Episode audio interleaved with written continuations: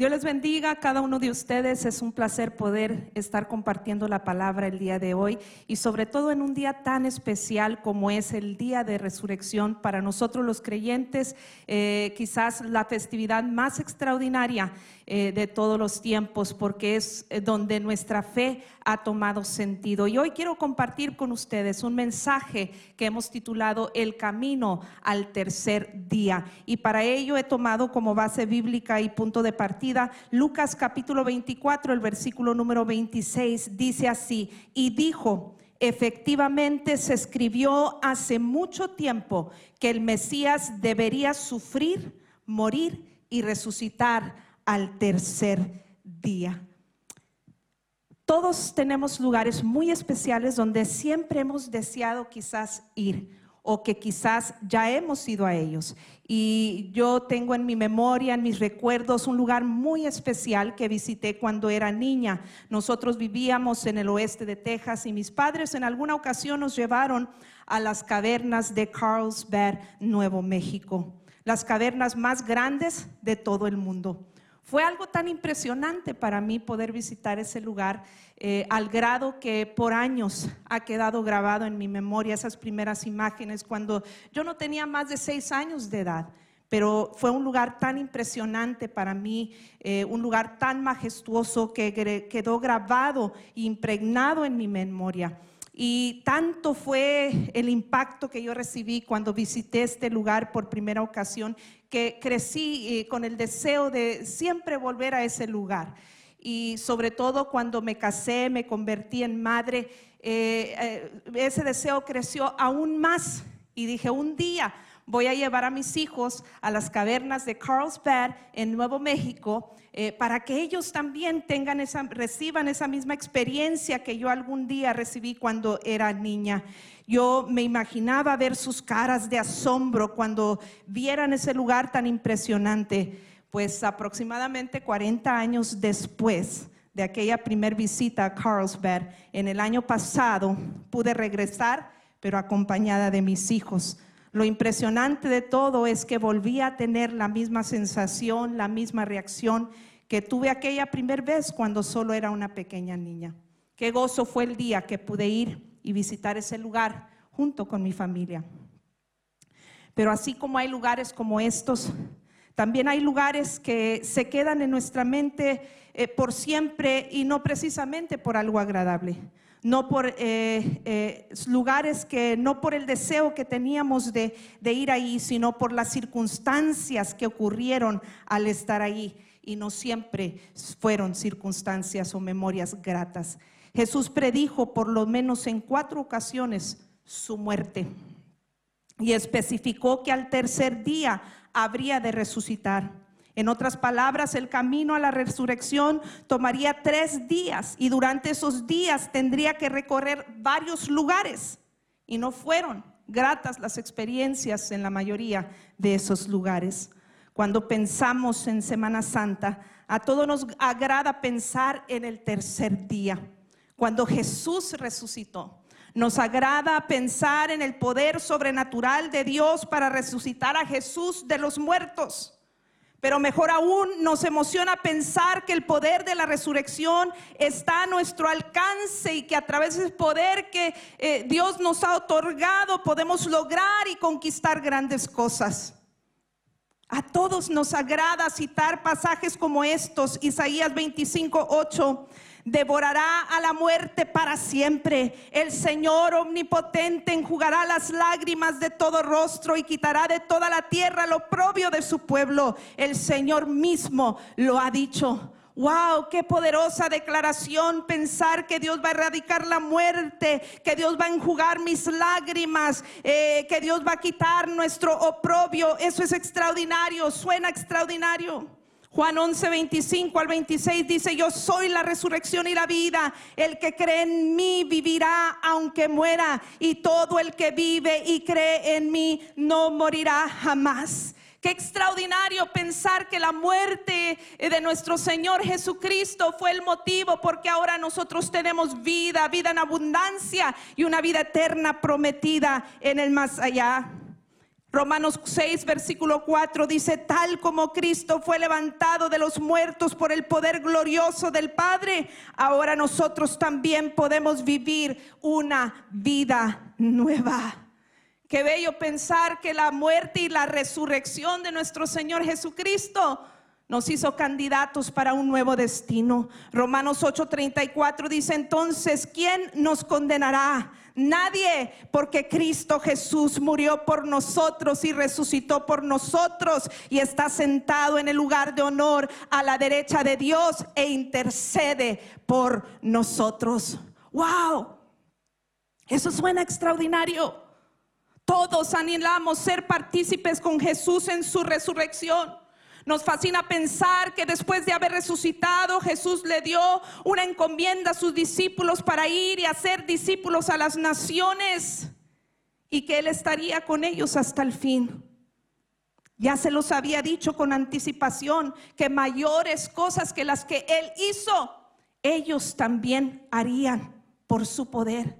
Y nosotros como discípulos suyos también hemos recibido esa encomienda. También hemos sido empoderados para ir y hacer discípulos a las naciones. Pero para nosotros disfrutar de todos estos privilegios hubo un precio que pagar, un camino que recorrer, un camino que apenas fueron tres días, pero que seguramente se sintieron eternos para la persona de Jesús, para que ocurriera una resurrección la muerte era indispensable. Para que haya una resurrección es inevitable. Tiene que haber muerte para poder experimentar volver a la vida. Y para que hubiera muerte, la agonía y el sufrimiento tenían que hacerse presentes. El sufrimiento de Jesús comenzó precisamente tres días antes de la resurrección. ¿Cuáles fueron los lugares por los que Jesús pasó esos tres días antes de la resurrección y qué sucedió en cada uno de ellos y qué podemos aprender nosotros de, esas, de esos sucesos. El primer lugar que le quiero mencionar que Jesús recorrió en este trayecto de tres días fue Getsemaní. Dice Mateo capítulo 26, el versículo 36, entonces Jesús fue con ellos al huerto de olivos llamado Getsemaní. Se cree que Jesús entró en Getsemaní en la tarde, ya eh, anocheciendo del jueves antes de la resurrección, marcando el inicio del primer día eh, de lo antes mencionado. Es ahí donde el pastor de pastores literalmente se estaba introduciendo en el valle de la sombra y de la muerte. Dice Mateo 26, 36, ahora hasta el 38. Dice entonces Jesús fue con ellos al huerto de olivos llamado Getsemaní y dijo, siéntense aquí mientras voy allí para orar. Se llevó a Pedro y a los hijos de Zebedeo, Santiago y Juan, y comenzó a afligirse, dice esta porción, y a angustiarse. Les dijo, mi alma está destrozada de tanta tristeza hasta el punto de la muerte. Quédense aquí y velen conmigo. A nadie nos agrada la idea del sufrimiento. Nadie da brincos y saltos por decir, hoy quiero sufrir. Jesús no fue la excepción. Tanto que expresó en su oración hecha en el Getsemaní, Padre mío, si es posible que pase de mí esta copa de sufrimiento. Él mismo no le agradaba la idea eh, de pensar que habría de padecer. Tres veces oró lo mismo. Tres veces dijo, Padre mío, si es posible que pase de mí esta copa de sufrimiento. Qué trayecto tan más difícil inició Jesús que tres veces lo llevó a orar la misma oración. Pasar por Getsemaní representaba el comienzo del sufrimiento más grande que Jesús experimentaría. Getsemaní era el huerto, un huerto en el monte de los olivos que significa prensa de olivas o prensa de aceite. Y es precisamente eso lo que le ocurrió a Jesús. Estaba a punto de literalmente ser prensado física y anímicamente. El lugar y el nombre Getsemaní no eran casualidad en Getsemaní, sufrió intensa agonía. Allí eh, podemos ver eh, claramente revelada la humanidad de Dios, porque aunque era 100% de Jesús, porque aunque era 100% Dios, también era 100% humano. El médico Lucas escribió respecto al mismo suceso en Lucas 22, 44 y estaba en tal agonía de espíritu que su sudor caía a tierra como grandes gotas de sangre. De los evangelistas, Lucas es el único que menciona este detalle de que Jesús sudó grandes gotas de sangre y lo hace con una precisión de un clínico. Él era médico, recuérdelo. Esto no es un lenguaje poético, sino, eh, sino una condición médica literalmente. Esta condición es conocida como eh, en la medicina como hematología hidrosis es un fenómeno rarísimo. Se produce en condiciones excepcionales eh, y es necesario el agotamiento físico acompañado de un daño moral violento causado por una profunda emoción y por un gran temor. Esto nos da una idea de, de la magnitud del sufrimiento al cual Jesús estaba adentrando el terror, el miedo, la angustia terrible de sentirse cargado con todos los pecados de los hombres, eh, eh, debe haber eh, hecho sentir a Jesús que estaba siendo aplastado. Semejante tensión extrema produjo la ruptura de finísimas venas capilares que están bajo las glándulas de sudor. La sangre mezclada con el sudor aparece por toda la piel en esta condición y entonces caen las gotas de sangre a tierra. Esta hemorragia microscópica tiene lugar en toda la piel, la cual eh, eh, eh, produce como pequeñas lesiones que causan dolor y mucha sensibilidad a la piel. Menciono estos datos porque nos da una idea del gran sufrimiento al cual se adentró en Getsemaní nuestro Señor Jesucristo. Esta agonía de Jesús no se debía tanto a los padecimientos físicos que pasaría, sino a la realidad los de, los pecados y la problemática del ser humano, de todo lo que él habría, estaba apuntando a todo lo que él habría de cargar en esa cruz. Allí íbamos nosotros también, ahí vas tú, ahí va yo. En Getsemaní, además, fue abandonado por sus más íntimos amigos Dice la escritura en el versículo 37 que se llevó a Pedro y a los hijos de Zebedeo que eran Santiago y Juan. seguramente esto fue intencional de parte de Jesús. Entraron al monte de los olivos, hasta cierta, se adentraron hasta cierto punto. Jesús deja a la mayoría de los discípulos allí, pero se lleva a sus tres más cercanos, a los más íntimos de todos los doce, se los lleva a Pedro, a Santiago y a Juan y les dijo que eh, oraran con él mientras él también se apartaba para orar.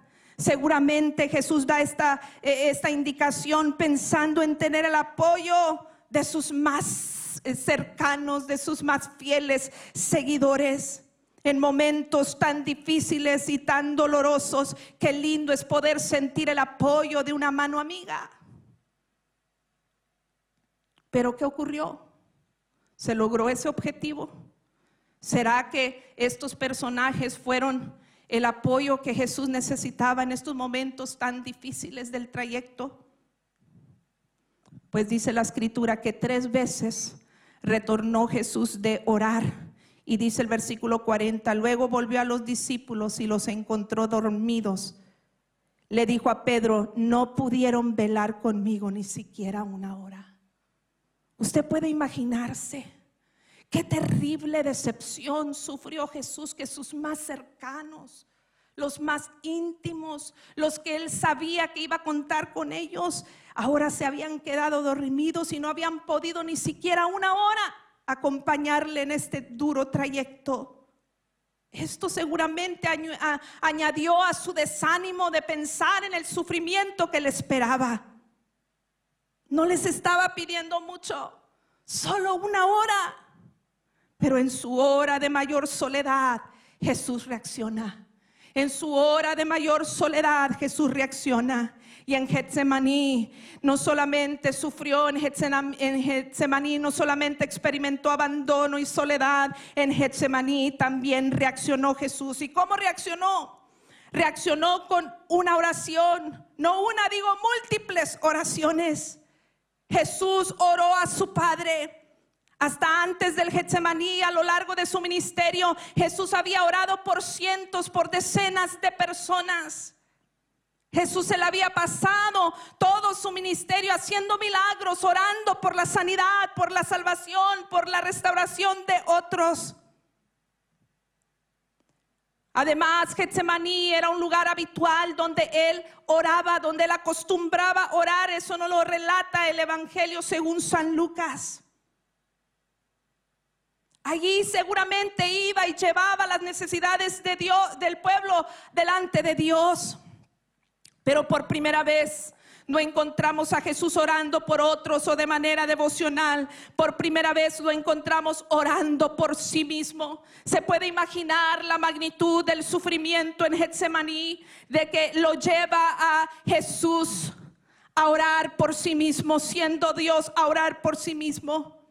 Esto nos habla de la magnitud de su sufrimiento y de su humanidad, pero también habla del poder de la oración en momentos como estos. Jesús oró durante su agonía una y otras vez, porque aunque es cierto que venía y encontraba a los discípulos durmiendo, dormidos, cansados de sueño, es cierto también que él regresaba y se refugiaba en la oración. Durante tu Getsemaní, hay algo extraordinario que sucede porque todos pasamos por esos momentos de Getsemaní, de intenso sufrimiento.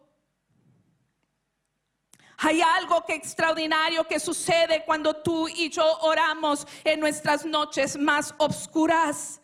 Dice la escritura en Lucas 22, el versículo 43 respecto al mismo relato, dice, entonces cuando después de haber orado, entonces se le apareció un ángel del cielo para fortalecerlo. Y sabes, a veces oramos pensando en que vamos a recibir una respuesta inmediata de parte de Dios para nuestra necesidad.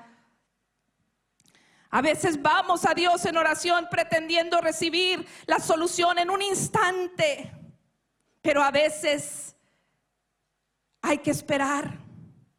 Y la oración no solamente es ese vehículo para obtener la respuesta, también es un vehículo para recibir la fortaleza en tanto que llega la respuesta.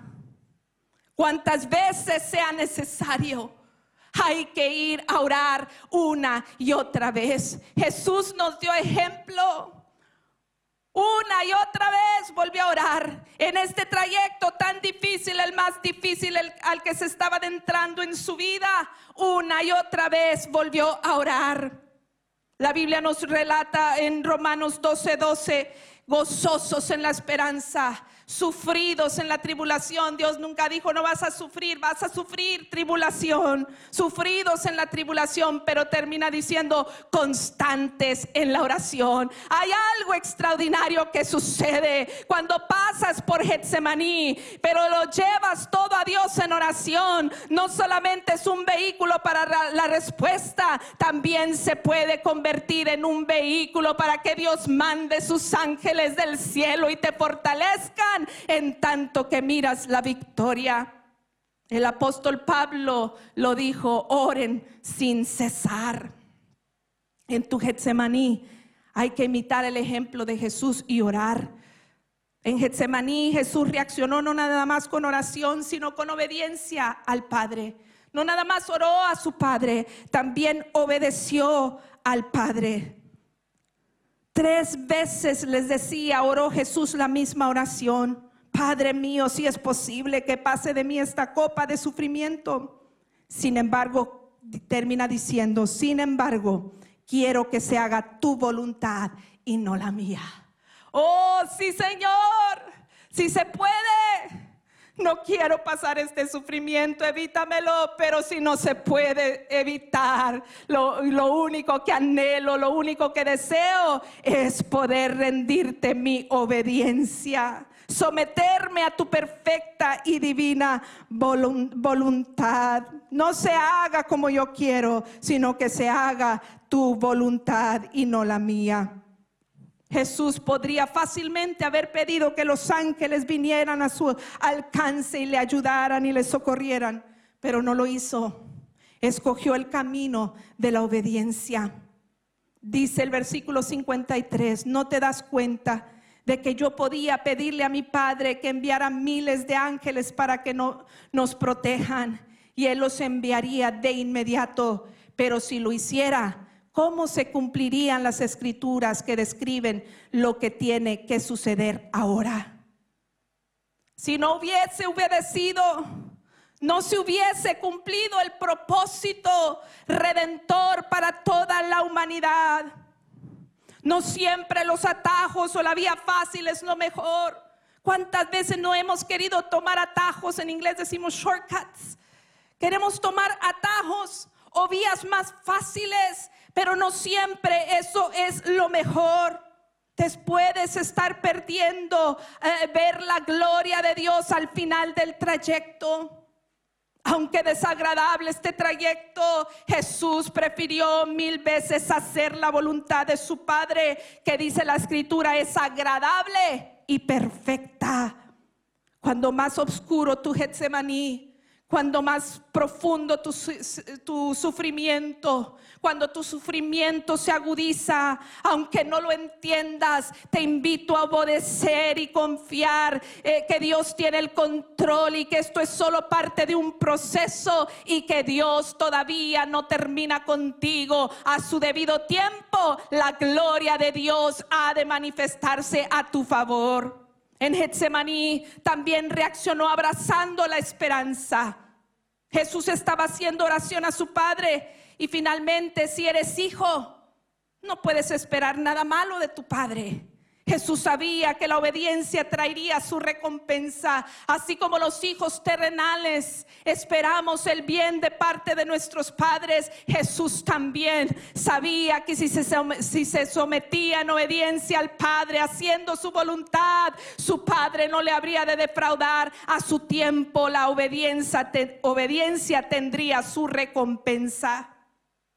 Jesús te dice a ti también Isaías 41, 10 y 13. Así que no temas porque yo estoy contigo, no te angusties porque yo soy tu Dios. Te fortaleceré y te ayudaré, te sostendré con mi diestra victoriosa, porque yo soy el Señor tu Dios que te sostiene de tu mano derecha. Yo soy quien te dice, no temas, yo te ayudaré. Siempre lo digo cuando cito esta porción bíblica, me hace imaginar a un padre con un niño pequeño eh, tomado de la mano están a punto de cruzar un camino quizás o una carretera traficosa donde hay eh, mucho peligro para aquel pequeño, pero aquel pequeño está tranquilo, está en paz, sabiendo que está tomado de la mano de su padre y que el padre sabrá en qué momento cruzar. Y si él dijo que habríamos de cruzar, es porque vamos a llegar al otro lado. En medio de tu Getsemaní, abraza una esperanza de que Dios ha de manifestarse. Dios nunca dijo que no pasaríamos por pruebas, pero sí dijo, cuando las pases, cuando pases por las aguas, yo estaré contigo. Y si por los ríos te anegaran, y, y si por los ríos no te anegarán, cuando pases por el fuego, no te quemarás, ni la llama arderá en ti. A Él sea toda la gloria y toda la honra para siempre. Todos hemos pasado estamos pasando o vamos a pasar por el sufrimiento. Y Jesús no fue la excepción. Pero la pregunta es, ¿cómo vas a reaccionar? ¿Te vas a rebelar? ¿Le vas a dar la espalda a Dios? ¿Vas a culpar a Dios? ¿Te vas a dar por vencido? ¿Te vas a echar a llorar? ¿Le vas a dar lugar a la ansiedad, a la depresión, al insomnio? ¿O te vas a volver loco con la circunstancia que se está viviendo? ¿O vas a reaccionar como lo hizo Jesús? demostrando total confianza y dependencia en su Padre Celestial, orando en tanto que llegaba la victoria, sometiéndose a su voluntad, confiando que Él cumpliría lo que había prometido y abrazando una esperanza gloriosa venidera. En tu Getsemaní, cuando tú estás pasando por el proceso de ser prensado, imita el ejemplo de Jesús.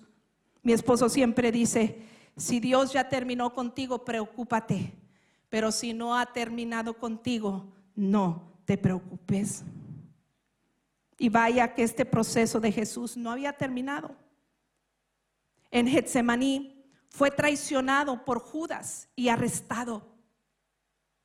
Dice el versículo 46, levántense, vamos, miren, el que me traiciona ya está aquí. Aquí en Getsemaní también fue traicionado. Puede imaginar el dolor de saber que uno de sus discípulos le estaba traicionando, le estaba entregando, le había vendido por apenas 30 piezas de plata. Y no solo Judas obró mal, dice el versículo 56, en ese momento todos los discípulos le abandonaron y huyeron. Esa traición le llevaría al segundo lugar en este trayecto de tres días a Jerusalén. El segundo lugar que tuvo que recorrer Jesús en este primer día antes de la resurrección fue Jerusalén. Jerusalén significa ciudad de paz o ciudad santa. Jerusalén en la Biblia es caracterizada por ser la ciudad de Dios y un lugar de bendición. Pero en este momento lo menos que pareciera es que Jerusalén fuese un lugar para bendecir la vida de Jesús.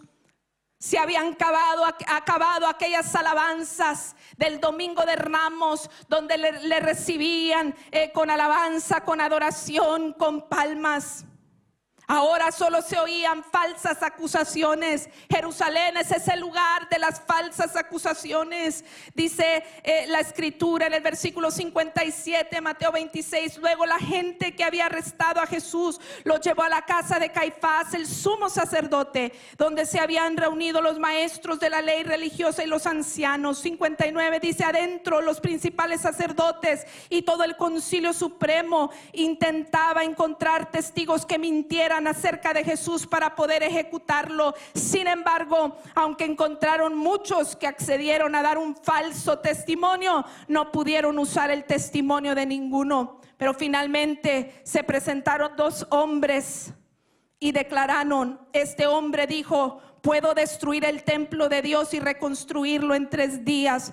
Y dice el 65, entonces el sumo sacerdote se rasgó las vestiduras en señal de horror y dijo, blasfemia, ¿para qué necesitamos más testigos? Todos han oído la blasfemia que dijo. Y finalmente en Jerusalén se dicta su sentencia. Sobre Jesús se dictó un veredicto. Siendo un inocente, sería condenado a morir en la cruz del Calvario como un criminal. Dice el 66, ¿cuál es el veredicto? Dijeron culpable, gritaron, merece morir. Entonces comenzaron a escupirle en la cara a Jesús y a darle puñetazos. Algunos le daban bofetadas y se burlaban. Profetízanos, Mesías, ¿quién te golpeó esta vez?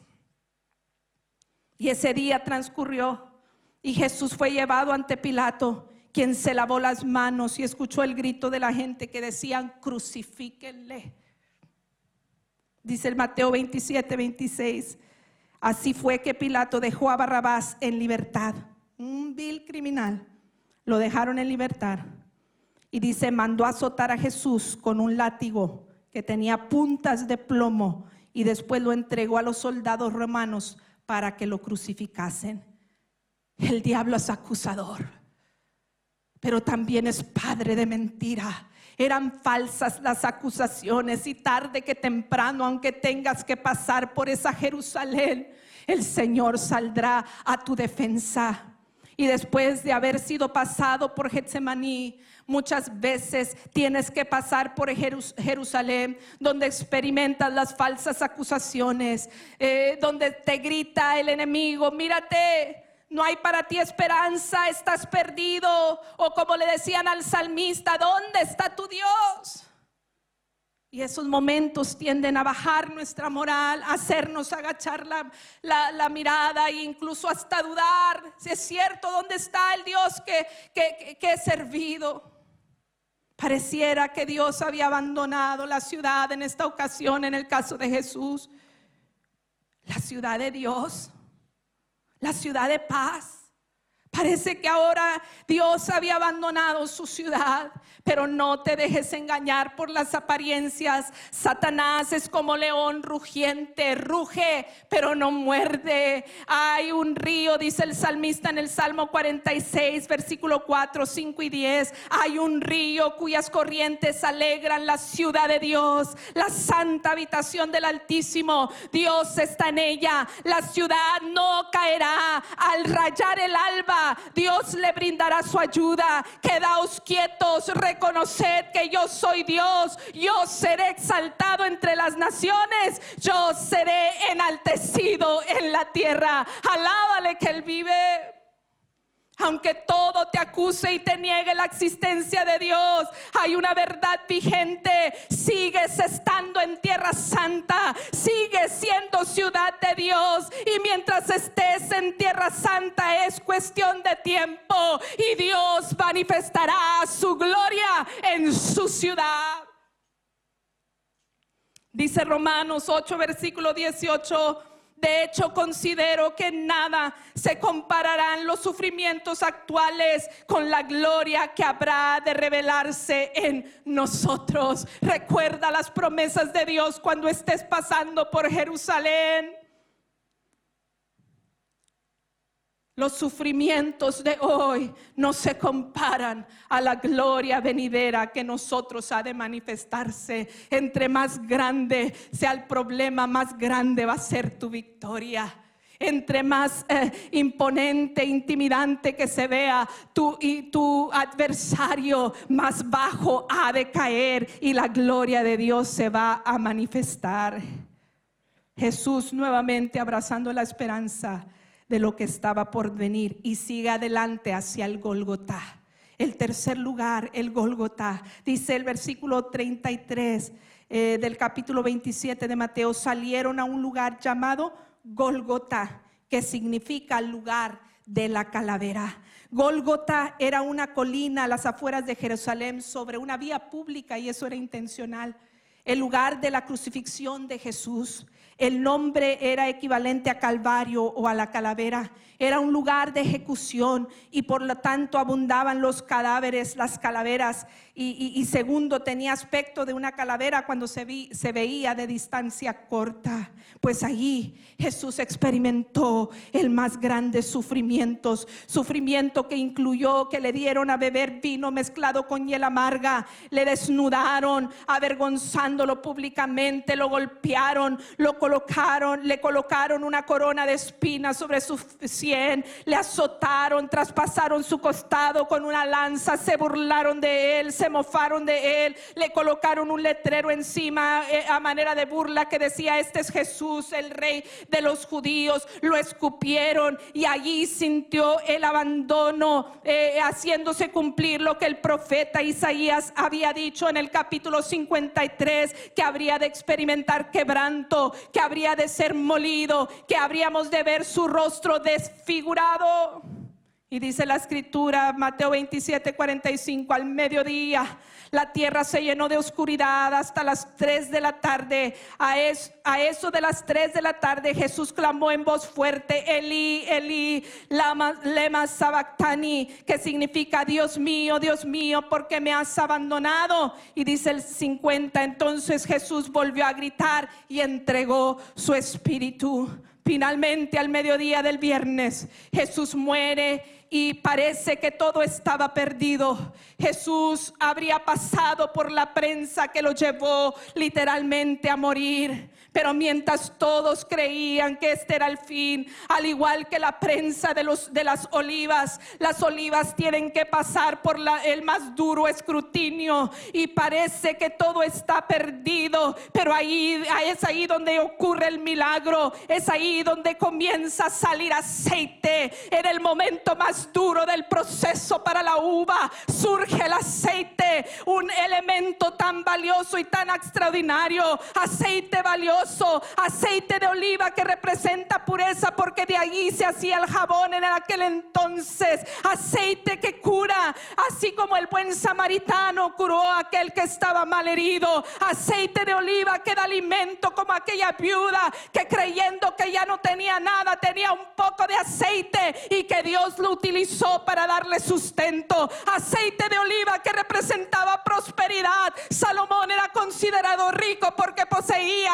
aceite de oliva. Aceite de oliva que es combustible para dar luz en el tabernáculo. El candelabro era alumbrado por medio del aceite. Joel 1.10 habla de que cuando no hay aceite hay ruina. Jesús en la cruz no fue derrotado, fue procesado para que saliera el aceite que sería clave para el bienestar, no de unos, sino de toda la raza humana. La sangre de Cristo derramada en la cruz es el aceite que purifica y te limpia de todos tus pecados. La sangre de Cristo derramada en la cruz es el aceite que cura tus enfermedades y tus emociones. La sangre de Cristo derramada en la cruz es el aceite que cuando te encuentras moribundo a causa de las luchas y las pruebas, provee el alimento que te vivifica y te fortalece. Porque en la cruz del Calvario Jesús no solo llevó tus pecados, sino también llevó todas tus problemas la sangre de Cristo derramada en la cruz del Calvario es el aceite que trae prosperidad. Dice segunda de Corintios capítulo 8 versículo 9. Ya conocen la gracia de nuestro Señor Jesucristo, que aunque era rico, por causa de ustedes se hizo pobre, para que mediante su pobreza ustedes llegaran a ser ricos. Si tienes a Cristo, lo tienes todo. Si tienes a Cristo, lo tienes todo.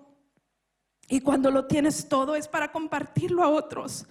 La sangre de Cristo derramada en la cruz te proveyó el aceite para que des de gracia lo que de gracia has recibido, el combustible para que alumbres en un mundo donde abunda la obscuridad.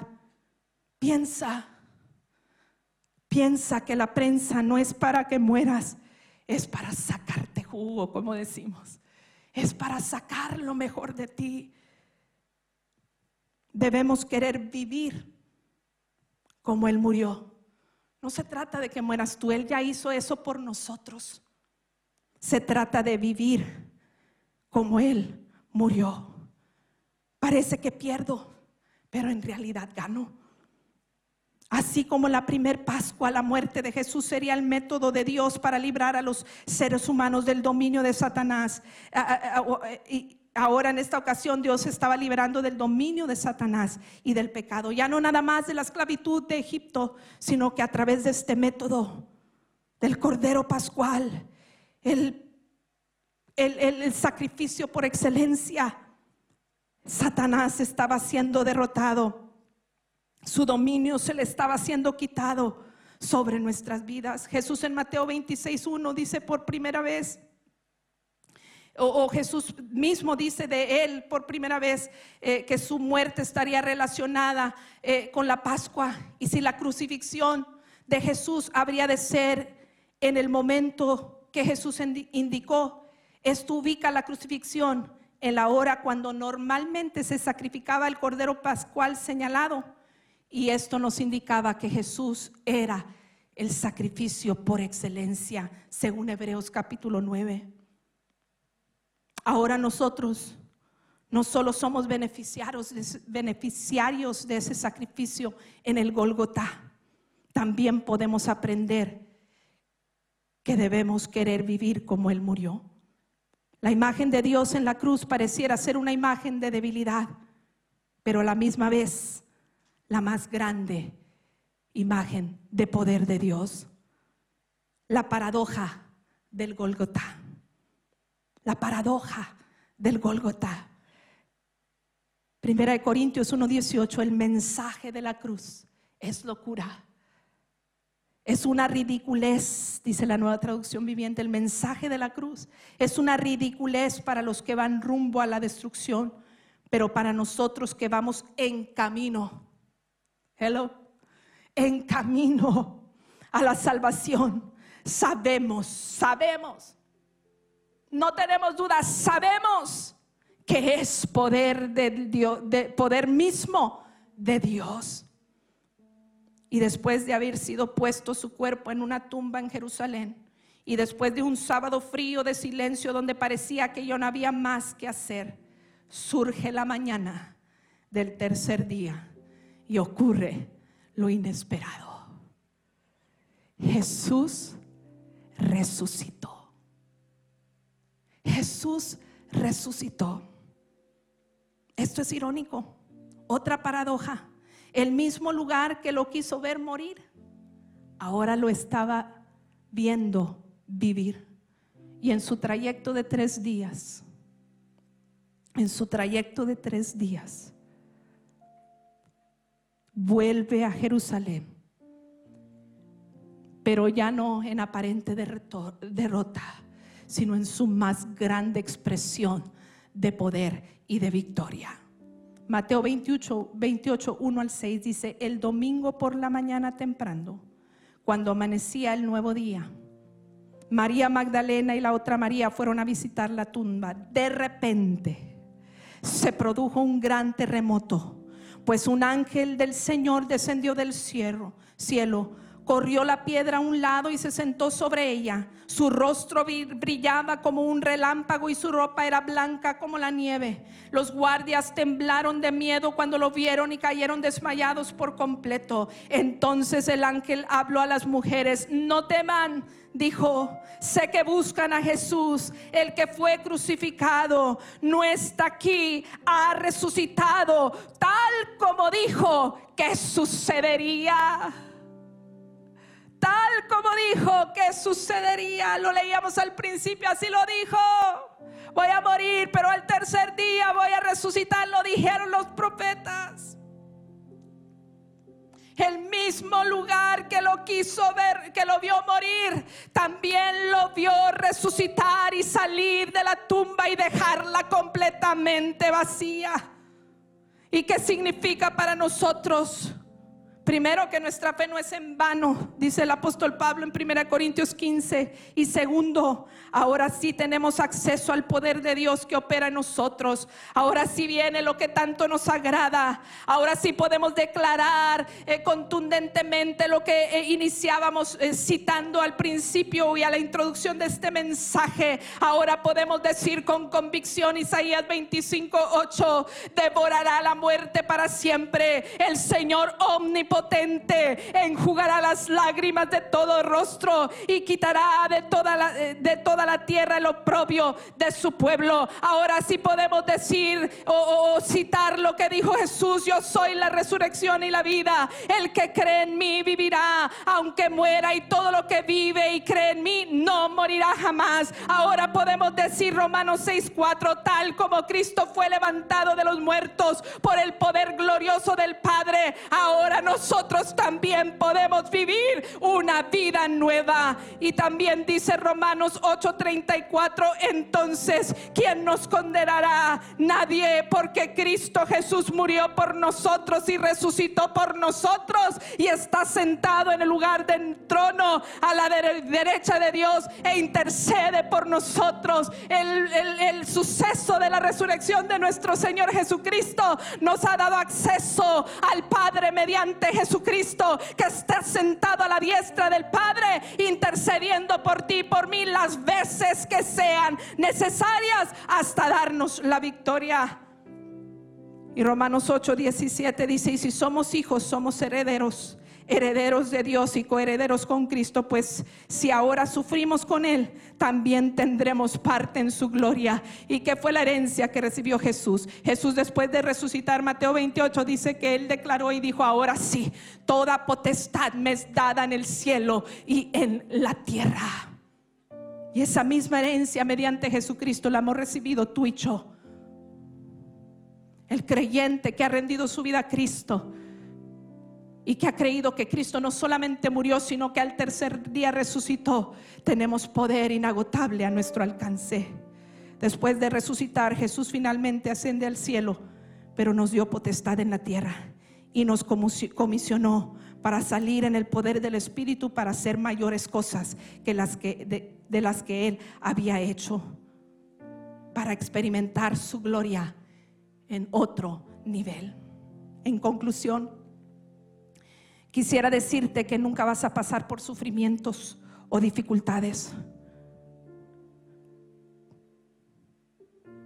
Pero el proceso no es completo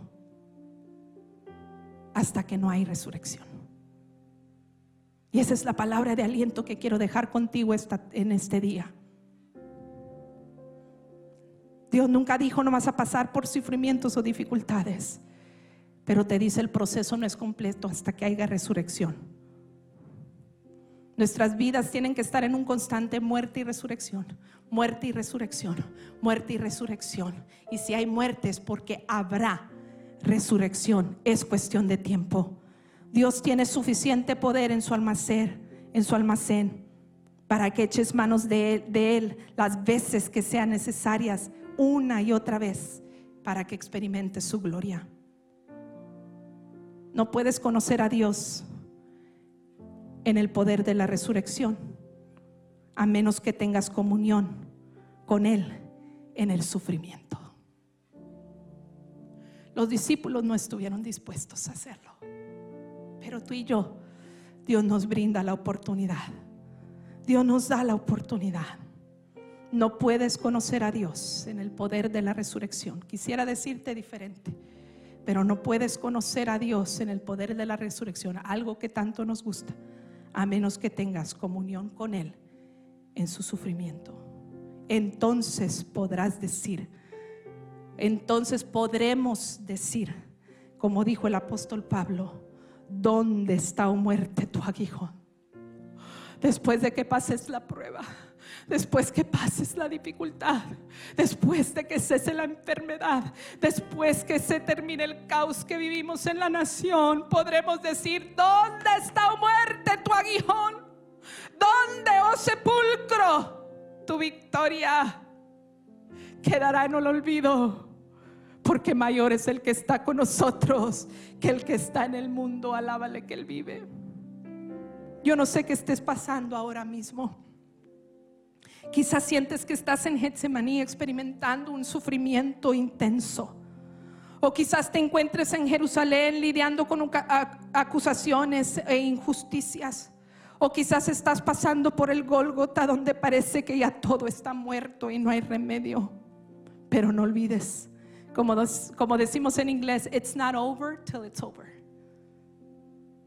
Esto no se ha terminado hasta que se termine. It's not over until it's over. The third day is rising. Al amanecer. Vinieron las mujeres al amanecer para darse cuenta que la tumba estaba vacía y que renacía una, una, nueva esperanza para ellos, para ellas y para la humanidad entera. The third day is rising. El tercer día se avecina, el tercer día se acerca. No te des por vencido antes de tiempo. Se acerca el amanecer de un nuevo día. Quizás todavía no llegas al tercer día, pero lo importante es que vas en camino. Quizás todavía no llegas al tercer día, pero lo importante es que vas en camino. Y si vas en el camino, vas a llegar, porque vas a llegar. Si vas en otro camino, entonces no, te, no vas a poder llegar al destino anhelado. Pero si vas en el camino de Jesucristo, vas a experimentar tarde que temprano el poder de la resurrección y la gloria de Dios manifestada a tu favor. Antes de entrar a un tiempo de adoración, te invito a hacer una oración conmigo. Quizás tú digas, pastora, pues a mí no me está pasando nada negativo. Gloria al Señor por ello. Gloria al Señor que no estás ahora mismo ni en Getsemaní ni en Jerusalén. Pero si estás en un tercer día, si estás en un tercer día, entonces tú tienes que estar saltando y alabando a Dios de alegría y compartiendo lo que Dios ha hecho contigo con otros, para que otros también cobren esperanza y aliento y fortaleza y puedan recibir lo que tú has recibido por gracia. quiero hacer una oración por todos aquellos que están pasando por un momento difícil. No hay tormenta que dure para siempre. La tumba no lo pudo retener. Los guardias que le pusieron para custodiarlo no lo pudieron detener.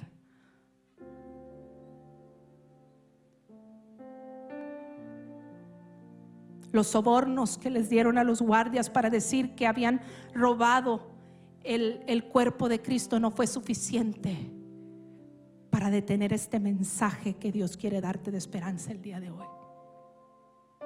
Hay poder en la resurrección y ese poder está a tu alcance, no importa tu problemática. ¿Por qué no te unes en oración conmigo y crees que tu milagro está cerca? Dios y buen Padre, en este momento estamos delante de tu presencia, creyendo que en ti hay poder y sin igual poder. Creyendo, Señor, que si hemos rendido nuestra vida a ti, somos tus hijos y tenemos acceso al Padre y todo el bienestar que tú tienes para darnos. Y si hay alguien que no ha rendido su vida a Cristo, Señor, que primeramente puedan hacerlo. Oro que hoy pidan perdón por sus pecados y se alineen contigo y empiecen a relacionarse contigo, porque solo ahí está el secreto para su victoria. Y todos aquellos que están pasando por una lucha, por una prueba que parece que ya no pueden más que tú puedas llegar a su alcance. Y que no olvidemos, que no minimicemos al Dios que decimos servir. Un Dios que ni la misma tumba lo pudo retener. Un Dios que dijo, al tercer día he de resucitar. Y un Dios que cumple su promesa. Cumple tu promesa en cada persona que nos está sintonizando. Y que pronto llegue el amanecer para sus vidas. Y en tanto que llega el amanecer, fortaléceles, dales fuerzas como las del búfalo para que en ti puedan obtener la victoria. En el nombre de Jesús. Amén y amén. Adórale. Hay motivo de sobra para adorarle.